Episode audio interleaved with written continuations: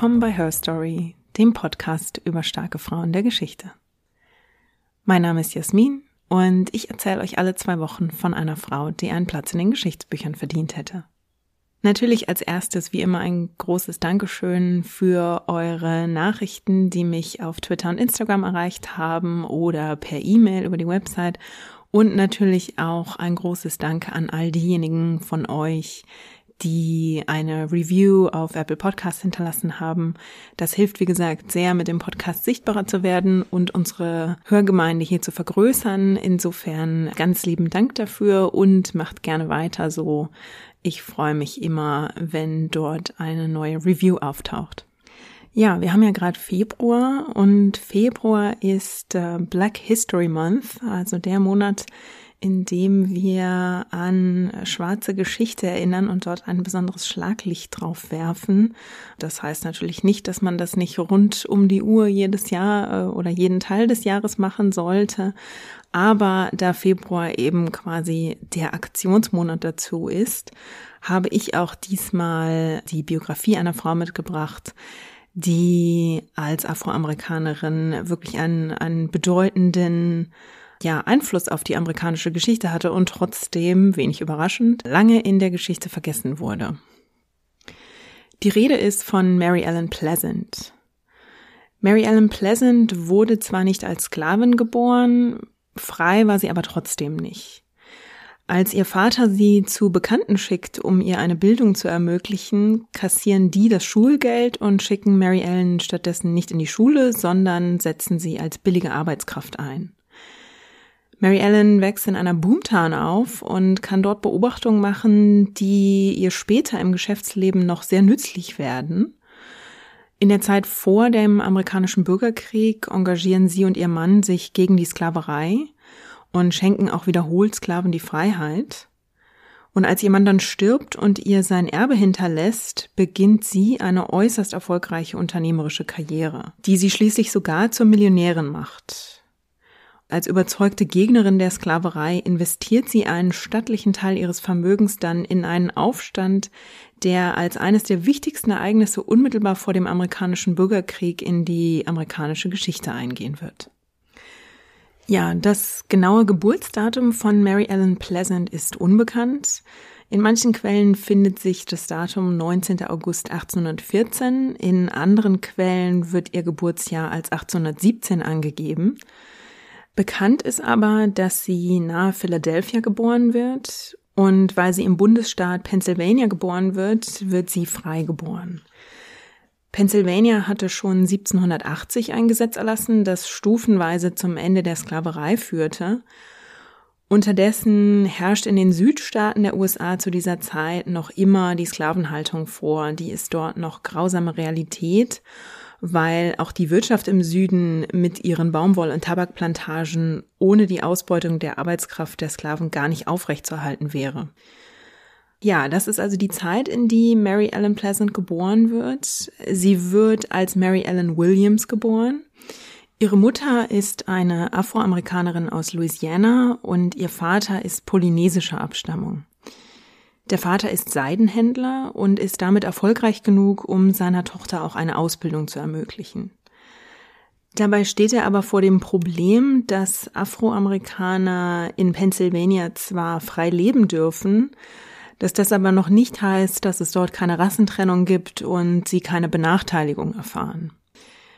Mary Allens Vater entscheidet sich deshalb, seine Tochter zu Bekannten zu schicken, um ihr außerhalb von Pennsylvania eine Ausbildung zu ermöglichen. Und so wird sie als Siebenjährige zu Bekannten nach Nantucket geschickt. Nantucket ist eine Insel vor Massachusetts und dort soll Mary Ellen bei einer Familie namens Hussey leben. Ihr Vater kennt die Hussies vermutlich von seinen Reisen als Seidenhändler und kennt sie als wohlhabende, respektable Familie auf der Insel und entscheidet sich also deshalb, ihnen seine Tochter anzuvertrauen. Und so fährt Mary Ellen 1826 per Dampfschiff gen Nantucket, um auf der Insel dann die Schule zu besuchen. Ja, ihr Vater mag die Hussies für respektabel gehalten haben, das heißt aber nicht, dass sie sich an den Deal halten. Statt Mary Ellen zur Schule zu schicken, beschließt die Großmutter der Familie, dass das Mädchen im Laden aushelfen soll, den die Familie betreibt. Und während ihr Vater also Jahr um Jahr Geld an die Hussies schickt, um die Ausbildung seiner Tochter zu finanzieren, sieht Mary Ellen nie eine Schule von innen, sondern wird als Arbeitskraft im Laden eingesetzt. Mary Ellen leidet darunter, dass sie nicht ordentlich lesen und schreiben lernt. Weil sie aber im Laden arbeitet, lernt sie etwas anderes. Sie sieht nämlich, wie man ein Unternehmen betreibt, wie man es führt und sie entwickelt einen Sinn für das Geschäftliche und für den Umgang mit Kunden, der ihr später noch sehr nützlich sein soll. Ihr eigener Geschäftssinn zeigt sich recht früh, als sie im Wald nahe des Ladens Beeren sammelt, die sie dann presst und daraus Tinte macht. Die Tinte verkauft Großmutter Hassi dann im Laden.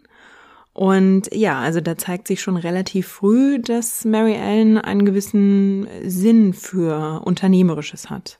Immerhin den Umgang mit Zahlen lehrt man Mary Ellen auch, denn sie übernimmt bald die Buchführung. Und zu ihren Pflichten gehört es aber auch, den Laden zu säubern, Produkte an Kunden zu verkaufen. Also man könnte meinen, sie habe den Laden fast alleine betrieben. Trotz dieses Arbeitspensums legt sie auch in ihrer Freizeit nicht die Füße hoch, denn es wurmt sie eben so sehr, dass sie nicht lesen und schreiben kann, dass sie das in ihrer Freizeit lernt. Letztlich gewinnen dann aber doch die Praxisstudien die Überhand und sie schreibt später, dass sie ihr Studium von Büchern irgendwann unterbrochen hat und sich stattdessen auf das Studium von Menschen konzentriert hat und damit eben auch sehr viel fürs Leben gelernt hat. Durch die wenigen Bücher, die sie liest, aber auch durch die Beobachtungen, die sie macht und den Umgang, den sie pflegt, entwickelt sie schon als Teenager eine starke Abneigung gegen Sklaverei und Rassismus. Denn in ihrer Freizeit besucht sie die schwarze Community der Stadt. Mary Ellen lebt also in Newtown äh, in Nantucket und besucht dort regelmäßig die Kirche im schwarzen Teil der Stadt.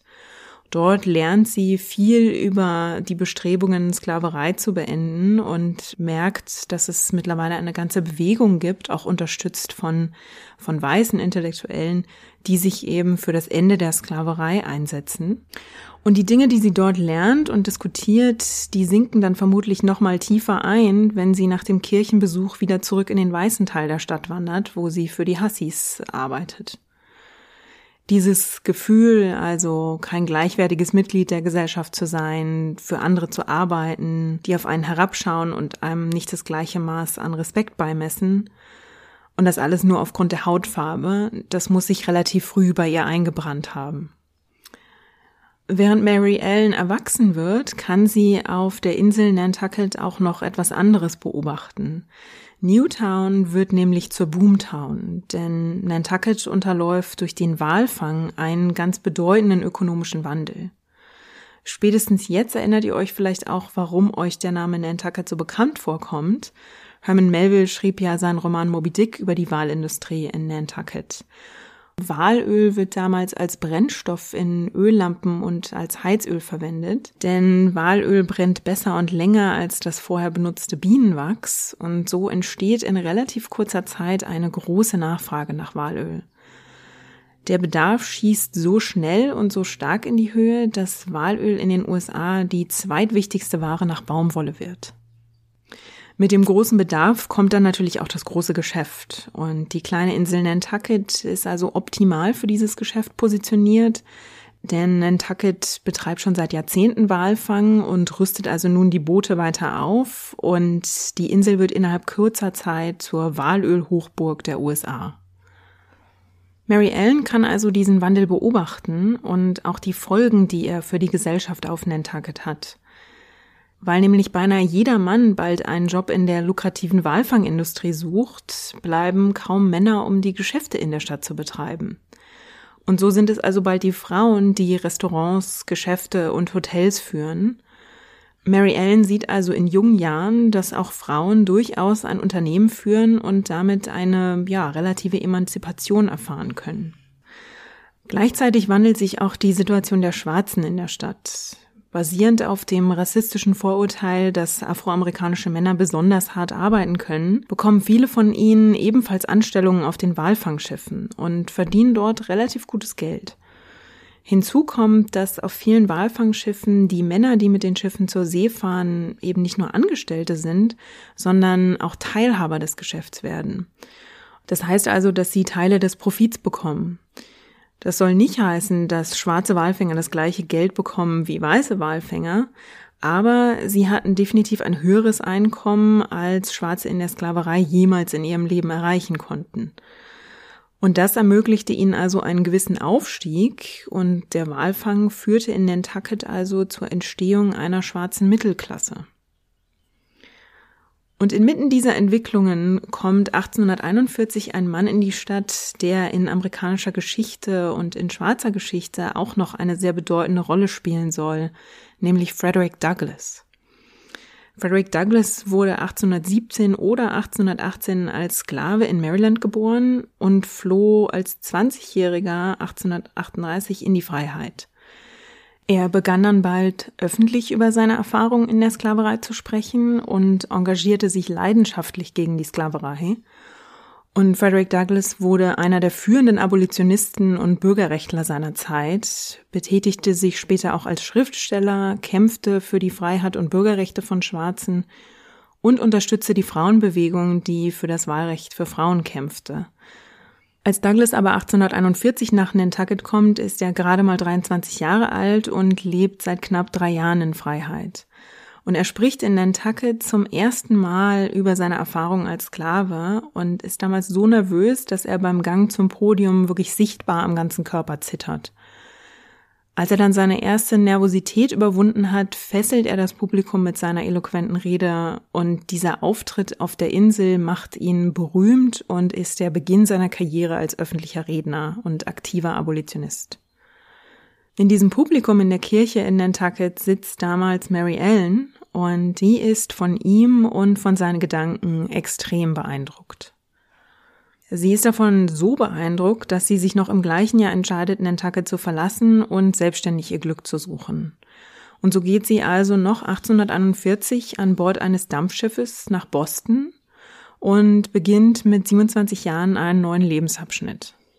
Sie findet eine Anstellung als Lehrling bei einem Schuster und lernt dort den Umgang mit Leder, wie man Schuhe flickt und wie man Stiefel fertigt.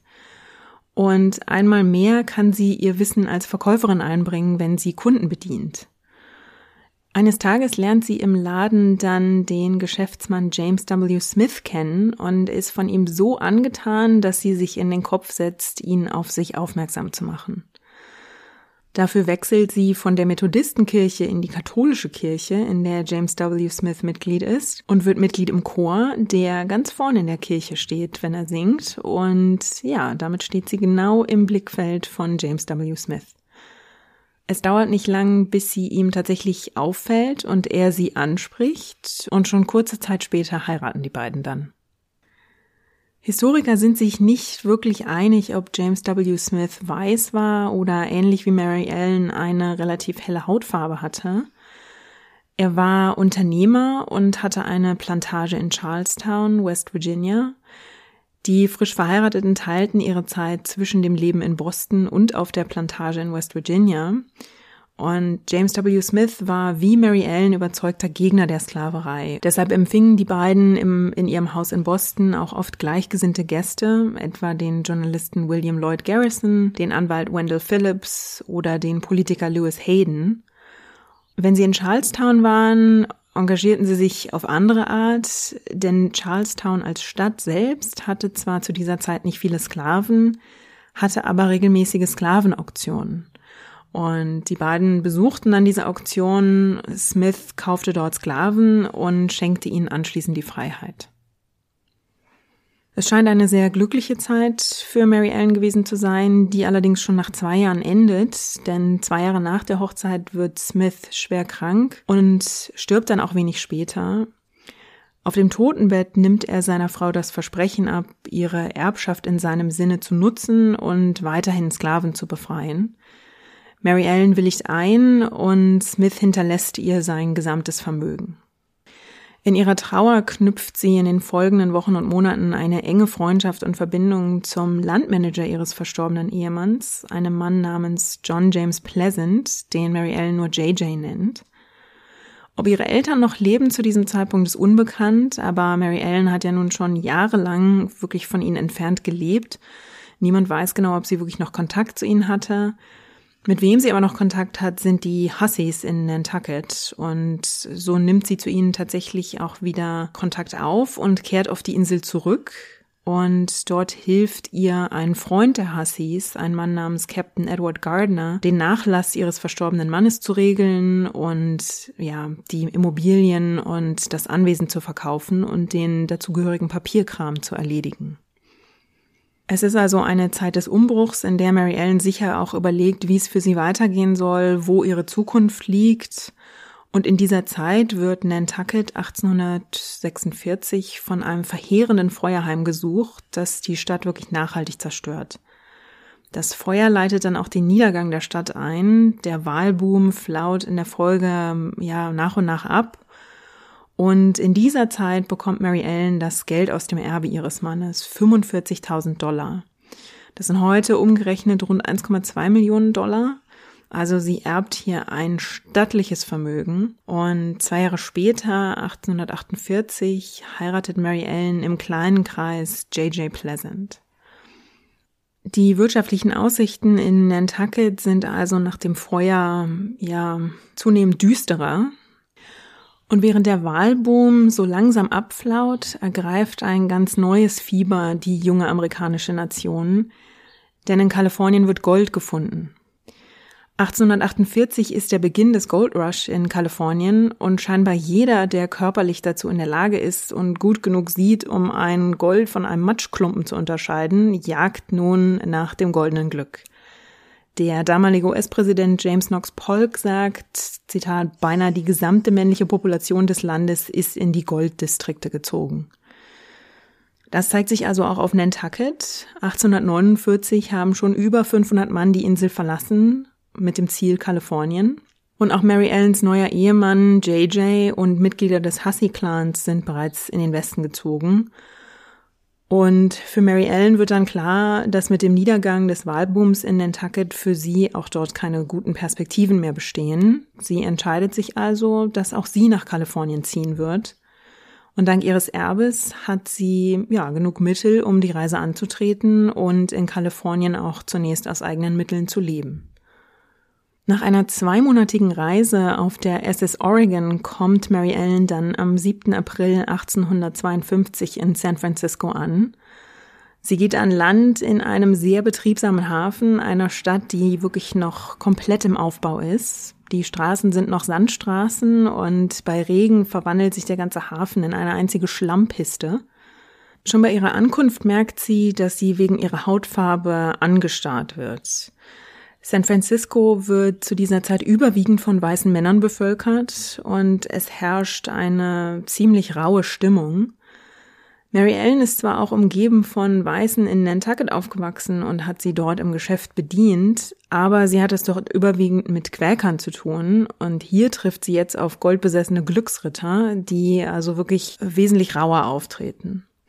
Und San Francisco ist zu dieser Zeit auch eine Stadt mit recht lockerer Moral. Wer den ganzen Tag im Schmutz hackt, gräbt und schuftet, will sich am Ende des langen Tags amüsieren. Und dafür sorgen zahlreiche Saloons. Und dort und auch in der Nähe des Hafens bieten außerdem weiße lateinamerikanische und chinesische Frauen in schulterfreien Kleidern und mit hochgesteckten Haaren Männern ihre Gesellschaft an.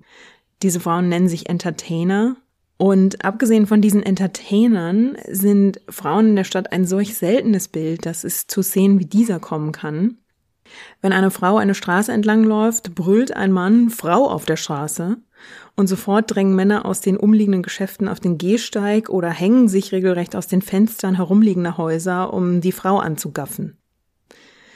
Bei ihrer Ankunft lernt Mary Ellen, dass JJ, der ja vor ihr nach San Francisco gekommen ist, einen Job als Koch auf einem Dampfschiff angenommen hat. Und dieses Dampfschiff pendelt zwischen Kalifornien und Panama. Mary Ellen entscheidet sich daraufhin, ebenfalls selbstständig geschäftlich tätig zu werden. Es ist wirklich interessant, dass sie nach ihrer Hochzeit das Erbe aus ihrer ersten Ehe nicht in die Verantwortung ihres neuen Ehemanns übergeben hat, sondern dass sie selbst die Kontrolle darüber behalten hat und sich so ihre Unabhängigkeit bewahrt. Und deshalb kann sie jetzt also auch entscheiden, mit einem Teil ihres Vermögens Kredite zu vergeben. In San Francisco scheinen die Leute ja ständig auf der Suche nach Geldgebern zu sein, eigentlich nicht unähnlich zu den Zuständen im Silicon Valley heute. Und Mary Ellen hat wirklich ein Näschen dafür. Ähm, sie vergibt Kredite, auf die sie pro Monat zehn Prozent Zinsen verlangt. Das ist damals nicht unüblich und ist natürlich ein hübsches Sümmchen, das da monatlich als Zahlung reinkommt.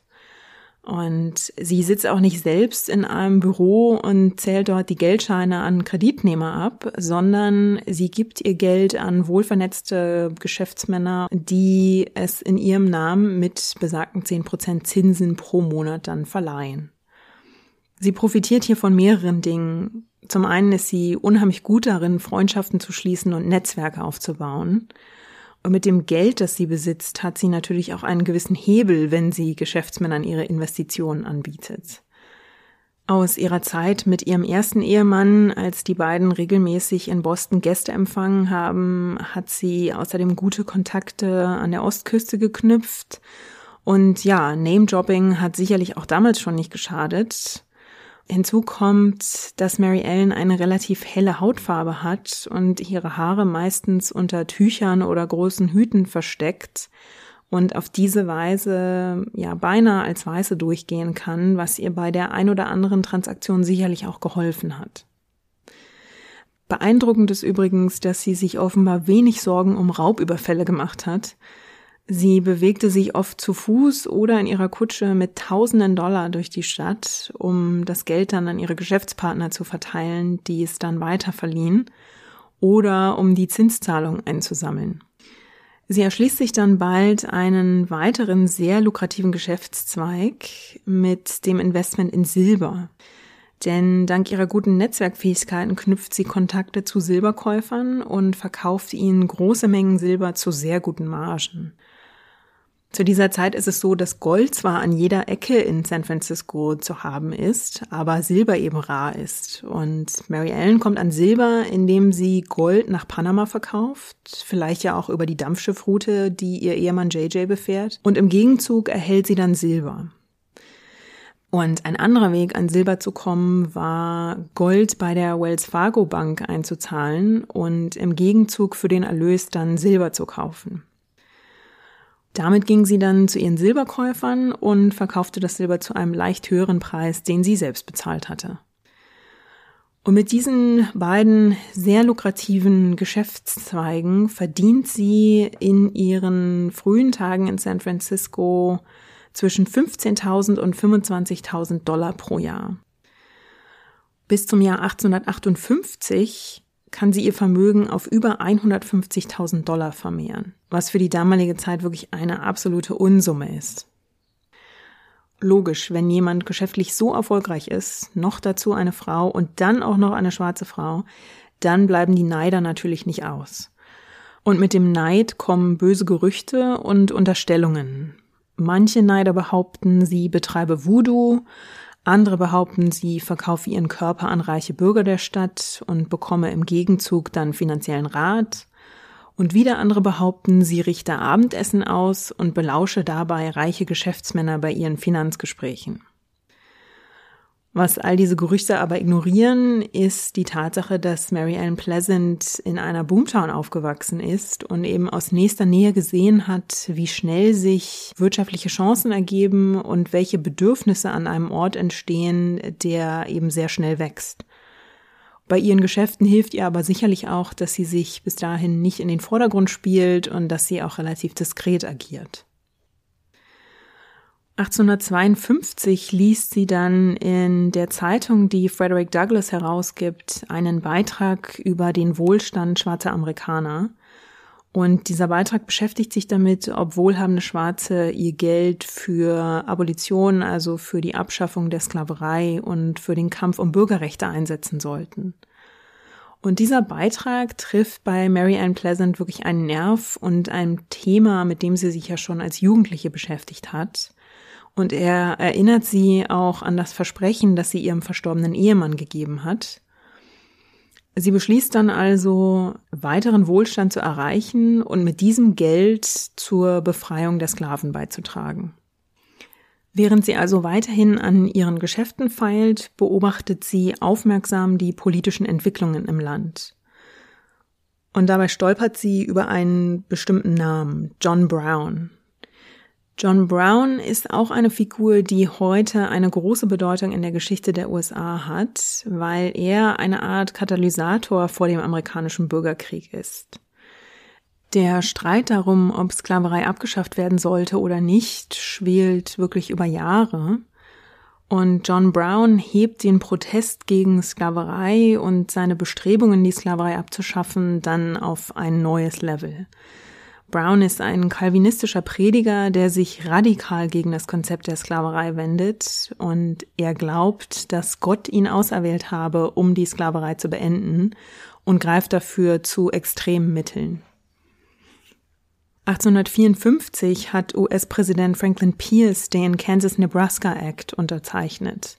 Der erlaubt es neuen Territorien selbst zu entscheiden, ob sie auf ihrem Gebiet Sklaverei erlauben wollen oder nicht. Mit dem Gesetz bringt Präsident Pierce die Gegner der Sklaverei gegen sich auf. Und noch im gleichen Jahr hält ein junger Politiker namens Abraham Lincoln in Peoria, Illinois, eine dreistündige feurige Rede gegen dieses Gesetz. Und er sagt damals, ich hasse es wegen der monströsen Ungerechtigkeit der Sklaverei als solche. Die Rede macht ihn berühmt und ebnet ihm den Weg ins Weiße Haus. Abraham Lincoln wird 1861 der 16. Präsident der Vereinigten Staaten und schafft während seiner Präsidentschaft die Sklaverei ab. Der Weg dahin ist aber noch lang, als Mary Ellen Pleasant in der Zeitung über John Brown liest. Nach dem Kansas-Nebraska Act von 1854 entbrennt darum ein so giftiger Streit, dass er zwei Jahre später beinahe zum Bürgerkrieg führt. Diese blutigen Auseinandersetzungen zwischen Gegnern und Befürwortern der Sklaverei im Sommer 1856 sind heute als Bleeding Kansas bekannt. Und während sich die Situation in den USA also Stück für Stück zuspitzt, überlegt Mary Ellen Pleasant, nach Kanada zu gehen genauer gesagt nach Ontario, denn dort, so hört sie, soll eine Siedlung für freie Schwarze entstehen und Mary Ellen Pleasant überlegt also, ob sie lieber dort ihre Zukunft planen will. Denn auch in San Francisco schwingt die Stimmung langsam merklich um. Immer mehr Goldgräber sehen die Minderheiten in der Stadt, also die Latinos, die Chinesen und die Schwarzen als Gefahr für ihre Jobs. Sie werden für Verbrechen verantwortlich gemacht, sie werden in Ghettos gedrängt, sie werden stärker besteuert und zunehmend gesetzlich unterdrückt. Und in dieser Zeit fällt auch ein Gesetz, das der oberste Gerichtshof von Kalifornien bestätigt. Und dieses Gesetz verbietet es Schwarzen, Indigenen und Chinesen vor Gericht gegen Weiße auszusagen. Minderheiten werden also systematisch entrechtet in dieser Zeit. Mary Ellen Pleasant beobachtet diese Entwicklungen und versucht ihren Teil dazu zu leisten, sich dagegen zu stemmen. In dem Fall nutzt sie ihr Vermögen. Sie spendet also Geld an die Bewegung, die sich bemüht, das Gesetz zu kippen. Und dann erfährt sie, dass John Brown in dieser Siedlung in Ontario eine Rede halten soll. Sie entscheidet sich also nach Ontario zu reisen, um ihn dort zu treffen, denn in den Kreisen der Gegner der Sklaverei spricht sich bereits herum, dass John Brown eine größere Aktion plant. Und Mary Ellen Pleasant will diese Pläne nun also persönlich hören. Am 5. April 1858 gehen sie und JJ in San Francisco an Bord eines Dampfschiffes nach New York und reisen dann von New York aus weiter nach Chatham, Kanada. Wenig später hören sie dann John Brown sprechen, der seine Pläne enthüllt. John Brown will eine Miliz in West Virginia gründen, will dort gewaltsam mehrere Plantagen befreien und dann ein freies Territorium in den Appalachen gründen. Dieses Territorium soll eine dauerhafte freie Gemeinde und eine Zuflucht für Schwarze sein, die aus der Sklaverei fliehen. Die nötige Unterstützung für dieses freie Territorium will er erreichen, indem er einen Aufstand unter den Sklaven anzettelt. Dafür will Brown das Waffenarsenal in Harper's Ferry in Virginia überfallen und sich dort mit Waffen ausstatten. Brown stellt bei seiner Rede schon eine vorläufige Verfassung für dieses freie Territorium vor und lässt darüber auch schon abstimmen. Die Verfassung wird angenommen und noch vor Ort ratifiziert und unter den Anwesenden herrscht also eine aufgeregte, hoffnungsvolle Stimmung. Die hat sicherlich auch bei Mary Ellen Pleasant ihre, ja, ihre Wirkung nicht verfehlt und sie trifft John Brown nach seinem Auftritt persönlich und überreicht ihm bei diesem Treffen einen Scheck, um seine Mission zu unterstützen. Die Summe auf diesem Scheck beträgt mindestens 30.000 Dollar, manchen Angaben zufolge auch 45.000 Dollar. Mary Ellen Pleasant finanziert mit ihrem Vermögen einen der folgenreichsten Aufstände in der US-Geschichte. Neben ihrer finanziellen Unterstützung verspricht sie Brown auch, ihre Kontakte und Bekannten in West Virginia zu informieren, dass ein Aufstand geplant ist. Auf diese Weise soll also quasi alles schon bereit sein und die Sklaven sollen schon informiert sein und müssen nur noch in Aktion treten, wenn John Brown das Waffenlager überfällt. Mary Ellen und JJ reisen in der Folge auch tatsächlich nach West Virginia und besuchen dort Plantagen, um die Sklaven über Browns Pläne zu informieren. In dieser Zeit, kurz nachdem sie John Brown ihren großzügigen Scheck überreicht hat, schreibt Mary Ellen Pleasant auch einen Brief an ihn mit den Zeilen Die Axt ist an der Wurzel des Baumes angelegt. Nach dem ersten Hieb werden mehr Geld und Hilfe folgen. Und sie unterzeichnet diesen Brief mit ihren Initialen MEP. John Brown beginnt seine Revolte aber zu früh als er am 16. Oktober 1859 das Waffenarsenal in Harper's Ferry überfällt, umfasst seine Miliz kaum 20 Männer. In den ersten Stunden haben sie zwar den Überraschungseffekt auf ihrer Seite und sie nehmen das Waffenarsenal ein und nehmen Geiseln, darunter den Urgroßneffen von George Washington, aber Browns Hoffnung, dass die Nachricht seiner Revolte sich wie ein Lauffeuer verbreitet und die Sklaven der Umgebung schon so aufgestachelt sind, dass sie sich erheben und ihm zur Hilfe eilen, die erfüllt sich nicht. Die Sklaven in der unmittelbaren Umgebung hören nichts von der Revolte oder sie hören nicht rechtzeitig davon, vielleicht auch, weil er früher als von allen erwartet losgeschlagen hat. Und so sind Brown und seine Männer im Waffenarsenal bald umzingelt es gibt dann einen Schusswechsel mit mehreren Toten auf beiden Seiten und John Brown wird einen Tag nach dem Überfall lebend verhaftet. Als Mary Ellen Pleasant von dem Fiasko hört, ist sie nicht nur bestürzt über den unglücklichen Ausgang und enttäuscht, dass sich ihre Hoffnungen zerschlagen haben, sie fürchtet auch um ihre Sicherheit. Denn nach Browns Festnahme wurde ihr Brief bei ihm gefunden und sie weiß, dass jede und jeder, die Brown unterstützt haben, nun in Gefahr sind. Sie hat Glück, dass sie ihren Brief nur mit ihren Initialen unterzeichnet hat, denn die Ermittler glauben, das Geld stamme von einem reichen Geschäftsmann im Norden. Niemand kommt also auf die Idee, dass hinter dieser Finanzspritze eine wohlhabende schwarze Geschäftsfrau als Gönnerin steht. Mary Ellen geht dennoch auf Nummer sicher und taucht in den Monaten nach dem erfolglosen Aufstand um Harper's Ferry unter. John Brown wird ein Jahr nach der Revolte vor Gericht gestellt und gehängt und vor seinem Tod sagt er voraus, dass die Sklavenfrage in den USA am Ende nur mit Blutvergießen gelöst werden wird. Und ja, er soll damit Recht behalten. Denn 1861, also nur zwei Jahre nach seinem gescheiterten Aufstand und nur ein Jahr nach seinem Tod, bricht der amerikanische Bürgerkrieg aus. Mary Ellen Pleasant und JJ sind mittlerweile nach San Francisco zurückgekehrt und obwohl sie einen beträchtlichen Teil ihres Vermögens verloren hat, bereut sie nichts. Sie muss sich aber darum kümmern, ihr Budget wieder aufzubessern. Also nimmt sie einen Job als Haushälterin bei einem Industriellen an. Sie managt den Haushalt eines Industriellen namens Salem Woodworth. Und den Haushalt zu managen heißt, dass sie sämtliche Hilfskräfte, Chauffeure, Butler und Köche übersieht und dass sie auch seiner jungen Frau Lisette bei der Kindererziehung hilft und bei der Pflege der kranken Mutter. Sie hat also einen gut bezahlten Job, für den sie großzügige 200 Dollar im Monat bekommt, damals wirklich ein stattliches Gehalt.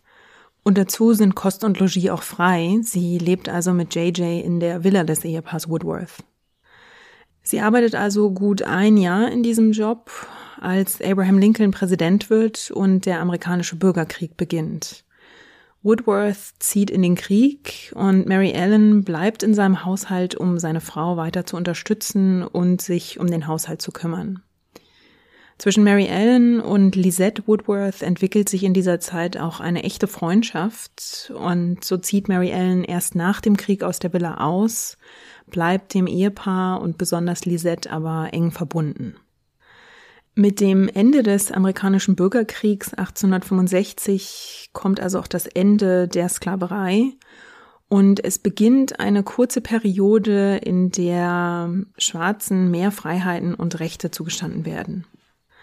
In diese Zeit fällt auch Mary Ellens Entscheidung, sich sichtbar für neue Bürgerrechte einzusetzen. Sie entscheidet sich, einigen der neuen Gesetze ja auf die Sprünge zu helfen 1866 wird der Civil Rights Act verabschiedet und der spricht Schwarzen nicht nur das Bürger- und das Wahlrecht zu, sondern auch in weiten Teilen eine Gleichbehandlung. Das heißt aber natürlich noch lange nicht, dass das Gesetz auch überall umgesetzt wurde. Und so scherten sich zum Beispiel die Straßenbahngesellschaften in San Francisco wenig um die Gleichbehandlung schwarzer Bürgerinnen und Bürger. Deshalb entschied sich Mary Ellen also, mit einem geschickten Schachzug dagegen vorzugehen. Sie nahm sich als erstes die Omnibus Railroad and Cable Company im Süden von San Francisco vor.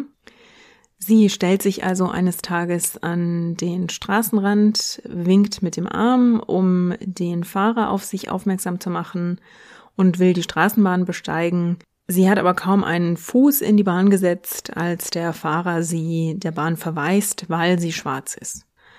Mary Ellen macht auf dem Absatz kehrt und reicht noch am gleichen Tag eine Klage gegen die Straßenbahngesellschaft ein. Und noch bevor der Fall vor Gericht geht, lenkt die Gesellschaft ein und macht einen Deal mit ihr. Wenn Mary Ellen Pleasant die Klage fallen lässt, desegregiert das Unternehmen im Gegenzug seine Straßenbahnen und befördert künftig schwarze und weiße Bürgerinnen und Bürger. Mit diesem Erfolg in der Tasche knüpft sich Mary Ellen dann das zweite Unternehmen vor, die North Beach and Mission Railroad Company.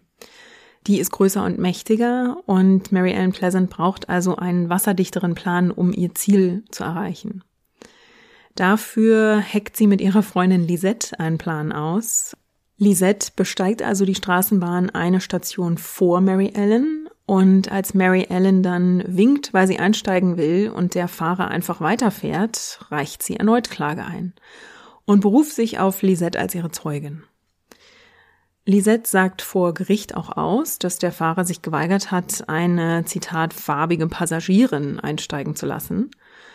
Auch Pleasant sagt vor Gericht aus, und nur kurz bevor sie aussagt, ist das Gesetz gekippt worden, das es Minderheiten verboten hatte, vor Gericht gegen Weiße auszusagen. Und Mary Ellen Pleasant ist jetzt die erste Afroamerikanerin, die nach dem Ende dieses Gesetzes im Zeugenstand aussagt. Und sie gewinnt den Fall. Sie bekommt 500 Dollar Entschädigung zugesprochen und, was ihr viel wichtiger ist, sie erreicht ihr Ziel, denn das Gericht ordnet offiziell an, dass die Straßenbahngesellschaft die Rassentrennung aufheben muss. Nach diesem Sieg vor Gericht kauft sich Mary Ann Pleasant eine Villa im Zentrum der Stadt. Sie hat also genug davon, unauffällig zu bleiben. Und durch die Berichterstattung um den Fall ist sie in der Stadt ohnehin bekannt und zeigt ihre Macht nun also auch öffentlich. Sie nutzt die Villa aber nicht einfach als Statussymbol, sondern sie macht daraus ein, ja, ein neues Geschäftsfeld. Sie renoviert die Villa und richtet darin eine Pension ein, denn das Gebäude ist wirklich strategisch ähm, ja in, in perfekter Lage. Es befindet sich in der Nähe des Rathauses, es ist nahe dem Finanzdistrikt der Stadt und auch nahe der Oper.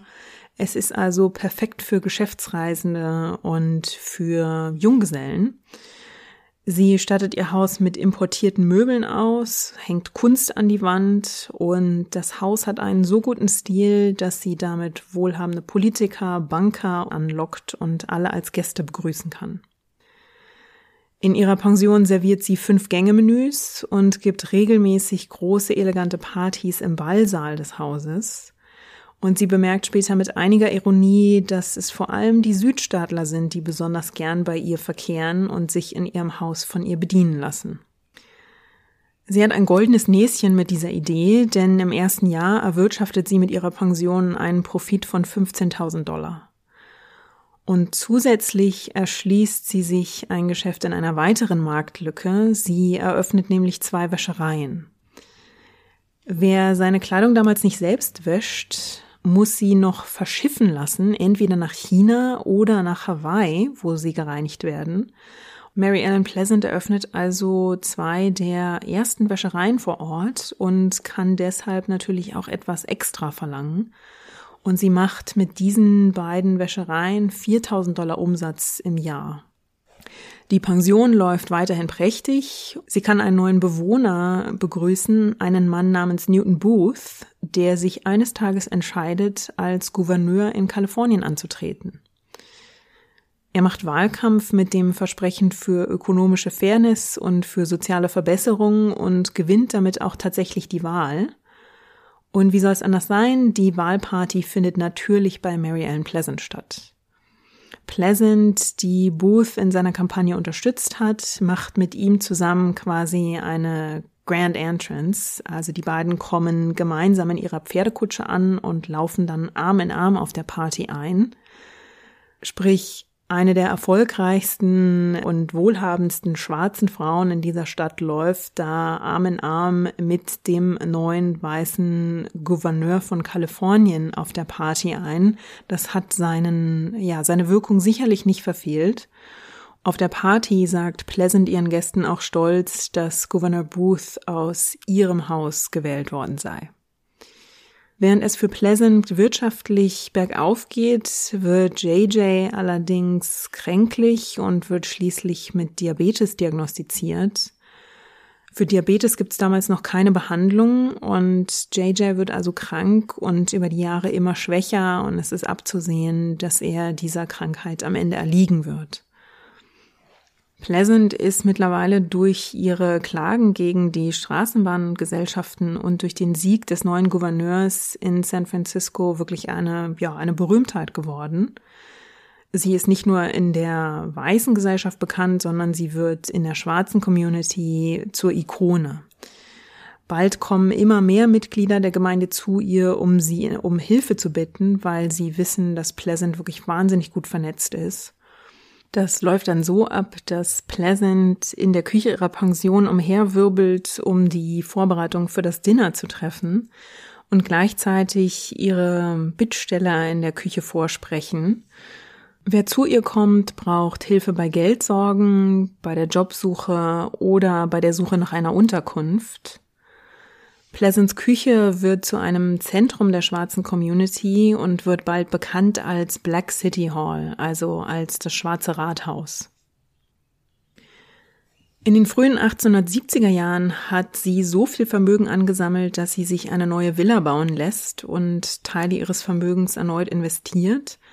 Heute würde man sie wahrscheinlich einen Angel-Investor nennen, denn sie unterstützt mit ihrem Vermögen aufstrebende schwarze Unternehmen und im Gegenzug bekommt sie eine monatliche Zahlung, eine Art Tantiemen, die auch ihr Vermögen weiter mehren. Sie zieht mit dem kranken JJ in ihre neue Mansion und nimmt dort auch Untermieter auf. Ein Mann namens Thomas Bell zieht mit ein. Thomas Bell ist Direktor von zwei Zugunternehmen in Nevada und Kalifornien. Er ist ein Investor in Minengeschäfte und Direktor der Bank of California. Und Bell und Pleasant gehen bald eine Geschäftsbeziehung ein und kaufen gemeinsam Anteile an Minenunternehmen in Nevada. Dabei haben sie ein goldenes Näschen oder besser gesagt ein silbernes, denn in Nevada wird Silber gefunden und dieses Mineninvestment wird extrem profitabel. Thomas Bell wird noch reicher, als er ohnehin schon ist und Pleasant wird in dieser Zeit selbst zur Millionärin. Weil die beiden aber so eng zusammenarbeiten und Bell auch noch bei ihr wohnt, kursieren natürlich schon bald Gerüchte, dass die beiden eben mehr seien als nur Geschäftspartner. Ob da etwas dran ist, das ist heute kaum noch zu ermitteln, aber Pleasant behilft sich damals gegen die Gerüchte, indem sie ihrem Untermieter eine Frau sucht. Bell heiratet dann auch bald und nach der Hochzeit zieht auch seine junge Frau Theresa mit in die Villa. Kurz nach dieser Hochzeit stirbt dann JJ nach langem Leiden an der Diabetes und auch Mary Ellens Freundin Lisette stirbt sehr überraschend. Und nun bleiben ja also Thomas Bell und dessen Frau Theresa als ihre engsten Bezugspersonen.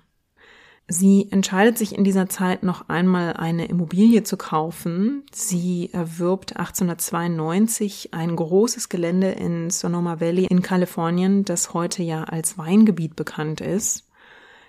Mary Ellen ist mittlerweile 77 Jahre alt, als sie dieses Gelände kauft. Und ja, dieses Gelände hat neben einem Weinberg auch eine Pferderennbahn und mehrere Gästehäuser. Sie kauft das Gelände für die damals sagenhafte Summe von 100.000 Dollar und steckt dann noch einmal 50.000 Dollar in die Renovierungen. Sie zeigt ihren Reichtum jetzt öffentlich, vielleicht auch als Antwort auf den Rassismus, der ihr natürlich noch immer begegnet. In den Zeitungen wird sie Mammy Pleasant genannt, eine rassistische Bezeichnung, mit der man alte Sklavinnen oft bezeichnet. Und sie lehnt diese Bezeichnung wirklich wütend ab und schickt Briefe, die an Mammy Pleasant adressiert sind, auch ungeöffnet an die Absender zurück.